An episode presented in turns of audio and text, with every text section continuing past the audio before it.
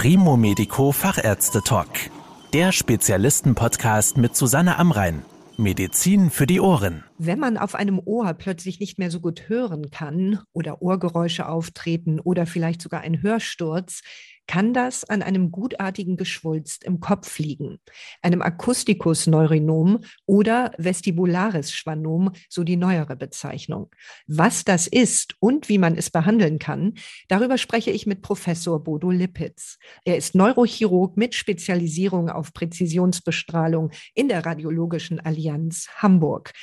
Herr Professor Lippitz, können Sie vielleicht noch mal genauer erklären, was das ist, ein Akustikusneuronom oder eben vestibulares Schwannom? Ein äh, Akustikusneuronom ist ein gutartiger Tumor aus den sogenannten Schwannschen Zellen. Das sind die Nervenumscheidungszellen des Gleichgewichtsnerven, des Vestibularsnerven. Deswegen bezeichnet man den korrekt, also nicht neu oder alt, aber korrekterweise als vestibulares Schwannom.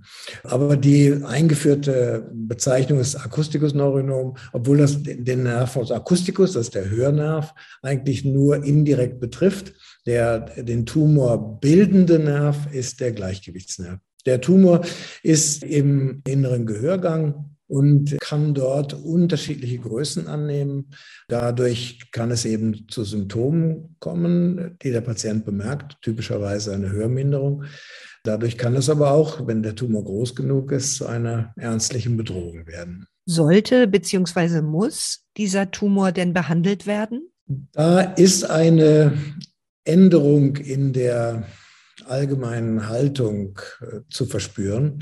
Ich bin ja Neurochirurg und mein Training in der Neurochirurgie früher Nachdem mussten diese Tumoren immer operiert werden, im Prinzip, insbesondere die größeren Tumoren und immer komplett. Ähm, heute hat man den Fokus etwas verschoben auf die Lebensqualität der Patienten, auf den Erhalt der Funktionen ganz besonders. Und da ist es ganz entscheidend, dass man entweder die Funktionen möglichst lange behalten kann, beziehungsweise die Funktionen gar nicht weiter gefährdet. Und daraus ergeben sich dann im Prinzip die Beantwortung Ihrer Frage, weil man sehr überlegen muss, welche Behandlung führt jetzt zu einem Funktionsausfall oder in welcher, mit welcher Behandlung können wir die Funktion möglichst erhalten. Das ist das Wichtigste im Moment. Wenn Sie sagen, früher wurde möglichst operiert, möglichst vollständig und diese Strategie hat sich jetzt geändert, was genau macht man denn heute anders? Wie behandelt man Akustikus-Neuronome? Also man muss dazu sagen, die Operation ist somit das Komplexeste, was man in der Neurochirurgie machen kann, weil das eine kleine Struktur ist, die von extrem zarten Nerven umgeben ist wo man versuchen muss, diese Nerven nicht zu beschädigen oder gar zu zerstören. Das heißt, leider ist es immer noch so, dass der funktionelle Ausfall der Entfernung des Akustikus neuronoms nicht immer so gut ist, wie man sich das vorstellt.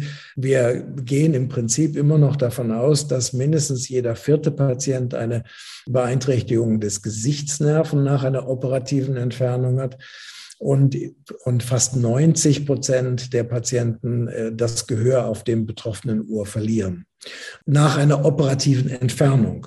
Und darüber hinaus ist es eine oft sehr lange dauernde Operation. Es gibt sogar eine Statistik aus den USA, das ist nicht Deutschland, aber aus den USA von 2014, die nach den Versicherungsdaten gegangen ist und dort mehrere Zehntausend Patienten überprüft hat und festgestellt hat, dass sogar nach einer operativen Entfernung die Wahrscheinlichkeit, nicht mehr zur Arbeit zurückzukommen oder beziehungsweise sogar in eine Rehabilitations- oder Pflegeeinrichtung zu gehen, relativ hoch war. Das führt eben dazu, dass man immer ganz aktiv auch nach Alternativen gesucht hat. Jetzt ist es so, dass man heute diesen aggressiven Approach der 90er Jahre im Prinzip nicht mehr so einsetzt. Und da ist jetzt diese Radiochirurgie, für die ich jetzt auch stehe, sehr zu Hilfe gekommen. Ich arbeite mit dem sogenannten Gamma Knife. Das ist ein Präzisionsbestrahlungsgerät. Und dieses Gamma Knife ist jetzt schon bereits seit 1971 in der Behandlung der Akustikusneuronome eingesetzt worden.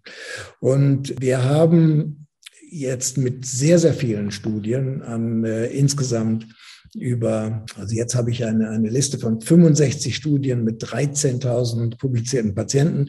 Wir können also danach sehen, dass wir mit dieser radiochirurgischen Behandlung durchaus ein Stoppen des Tumorwachstums erreichen können ohne dass wir jetzt aggressiv operieren müssen. Und wenn der Tumor gestoppt ist, ist das eigentlich für die meisten Patienten ein ausreichendes Resultat, weil die Lebensqualität dann nicht weiter abnimmt. Man muss sagen, ausreichend deswegen, weil die Symptome, die eintreten, die häufig eben eine Hörminderung sind oder auch das Auftreten von Schwindel sind, Gleichgewichtsstörungen sind, wenn diese Symptome einmal eingetreten sind, haben wir leider keine Möglichkeit, das wieder zurückzubringen. Egal welche Therapie wir auch einsetzen, ob es Operation ist oder Bestrahlung, die Symptome, die einmal eingetreten sind, bringen wir leider nicht wieder zurück. Somit ist das Wichtigste für uns einfach, die Symptome nicht weiter sich verstärken zu lassen und möglicherweise den Tumor auch nicht weiter wachsen zu lassen. Und das das ist das, was wir mit der Radiochirurgie erreichen. Und Sie haben mich gefragt, was sich geändert hat. Daraus ergeben sich halt zwei ganz wichtige Teile. Der eine Teil ist, dass wir kleinere Tumoren grundsätzlich radiochirurgisch in einem Gamma-Knife behandeln können und dann eine Operation vollständig umgehen können. Und aber umgekehrt, wir größere Tumoren jetzt nicht mehr so aggressiv operieren müssen, wie das vor 20 Jahren vielleicht der Fall war, sondern wir können sie partiell operieren, dass man einen Teil, den schwierigsten Teil sozusagen des Tumors stehen lässt und den schwierigsten Teil der Operation eben nicht durchführt. Das ist die Entfernung des Tumors direkt an den Nerven, sondern dass wir dann später die Operation mit einer Gamma-Knife-Behandlung, einer radiochirurgischen Behandlung komplettieren. Und dass die beide Varianten, die Teilentfernung von schwierigen Tumoren und der komplette Ersatz der Operation durch die radiochirurgische Behandlung sind beides alternative Methoden, die das funktionelle Ergebnis für die Patienten jetzt im Moment wesentlich besser machen. Und was ist der Unterschied zwischen der Radiochirurgie, die Sie gerade angesprochen haben, und zum Beispiel der konventionellen Radiologie bei der Behandlung des Akustikus neurinoms? Die Radiochirurgie ist die Punktbestrahlung, kann man sagen. Es ist eine Präzisionsbestrahlung. Das Gamma-Knife, mit dem diese Radiochirurgie gemacht wird, ist ein Gerät, was nur dazu da ist, Strahlen auf einen Punkt zu fokussieren. Und wir verwenden dabei 192 Strahlen, die wir auf einen Punkt fokussieren, mit einer Präzision von weniger als 0,1 Millimeter können wir den Punkt im Kopf treffen, den wir anzielen.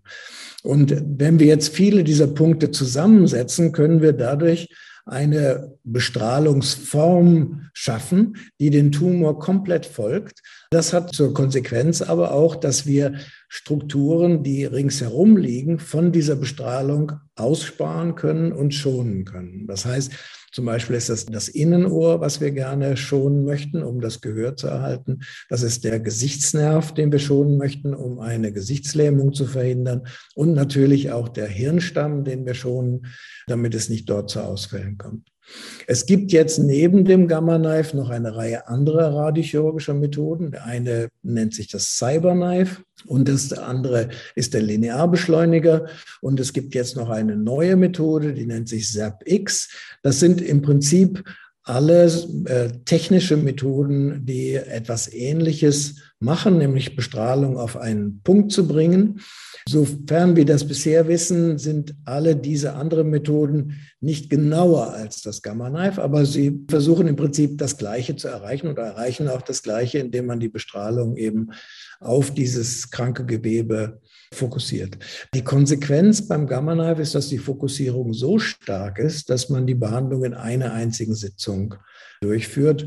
Unbedingt mit Bildgebung am selben Tag, sodass man auch ganz genau sehen kann, wo der Tumor sich befindet und mit einer Fixierung des Kopfes in einem sogenannten stereotaktischen Rahmen, der auch wiederum garantiert, dass man auf den Bruchteil eines Millimeters genau das treffen kann, was man möchte. Und dadurch, dass diese Bestrahlung so hoch präzise ist, spricht man von Radio, also Strahlungschirurgie, obwohl da kein Messer verwendet wird. Bleiben wir noch mal bei der Funktion des Gehörs. Inwieweit beeinflusst denn die Behandlung die Funktion des Ohres? Also das Gehör, möglichen Schwindel, Gleichgewichtsstörungen. Dazu muss ich noch einmal etwas ausholen und über die Symptome sprechen, die der Tumor primär verursacht. Viele Patienten kommen zu uns, weil sie auf der einen Seite, wo der Tumor ist, eine Hörminderung erleben. Das kann manchmal sein, dass man den Eindruck hat, da ist ein Stopfen im Ohr oder wie durch Wasser. Manche empfinden eine Lautverzerrung oder andere ein Ohrgeräusch. Das sind meistens vorbestehende Symptome. Das zweite was die Lebensqualität noch stärker beeinträchtigt, sind die Gleichgewichtsstörungen, weil der Tumor ja vom Gleichgewichtsnerven ausgeht. Und diese Gleichgewichtsstörung kann ein diffuser Schwindel sein, der einen dann dazu zwingt, Ausgleichsschritte zu machen. Manche Patienten bemerken, dass sie nicht mehr gut Fahrrad fahren können. Und bis darauf, dass sie eine recht manifeste Gangstörung entwickeln können, wenn der Tumor größer ist und das Gleichgewichtsorgan ausfällt. Das sind die Grundbedingungen. Also in diesem anatomischen Bereich, wo sich der Tumor befindet, sind drei Nerven. Das ist einmal der Gehörnerv und der Gleichgewichtsnerv und der dritte ist der Gesichtsnerv. Der Gesichtsnerv ist durch den Tumor eigentlich heutzutage relativ wenig gefährdet, weil ich, ich habe selten Patienten gesehen, die dort beeinträchtigt waren, ist aber durch die Behandlung sehr gefährdet, weil der Gesichtsnerv ganz, ganz eng an dem Tumor anliegt und papierdünn ist. Wenn wir was ich vorhin gesagt habe, davon ausgehen, dass die Operation nur von den allererfahrensten Neurochirurgen gemacht, immer noch relativ hohe funktionelle Ausfallsraten haben in Bezug auf das Hören und auf den Gesichtsnerv. So haben wir das beim Gamma Knife nicht in der Form. Es gibt gute, man sagt Meta-Analysen, das sind Analysen der befindlichen Literatur, die davon ausgehen, dass die Wahrscheinlichkeit für eine Gesichtslähmung nach einer Gamma Knife Behandlung so um die zwei Prozent ist. Ich habe das in den letzten 15 Jahren Jahren nicht mehr erlebt, dass ein Patient nach einer Gamma-Knife-Behandlung eine dauerhafte Gesichtslähmung gehabt hat. Es ist durchaus mal eingetreten, dass ein Gesichtsspasmus kurz entstanden ist, der sich aber wieder gelegt hat oder auch nur bei einem Patienten in den letzten 15 Jahren, dass sich für eine Woche eine Gesichtslähmung ergeben hat, die sich dann wieder vollständig ausgeglichen hat. Und das Ganze ist jetzt schon über sechs Jahre her. Und ansonsten tritt das einfach praktisch nicht auf, aber mal, wir gehen davon aus, nach der Literatur, muss ja davon ausgehen, was publiziert ist, ist die Wahrscheinlichkeit ungefähr zwei Prozent. Das ist ein Zehntel des Risikos, was wir normalerweise bei einer operativen Entfernung haben. Das Risiko für den Schwindel ist ein bisschen schwerer zu quantifizieren. Da gibt es sicherlich zwei Phasen. Direkt nach der Gamma-Knife-Behandlung kommt es zu einer leichten Schwellungsphase, wo auch eine Schwindelsymptomatik auftreten kann, die wir dann in der Regel mit Cortison behandeln und die sich dann nach zwei, drei Wochen auch wieder legt. Es ist äußerst selten, dass Patienten einen zugenommenen, dauerhaften Schwindel haben.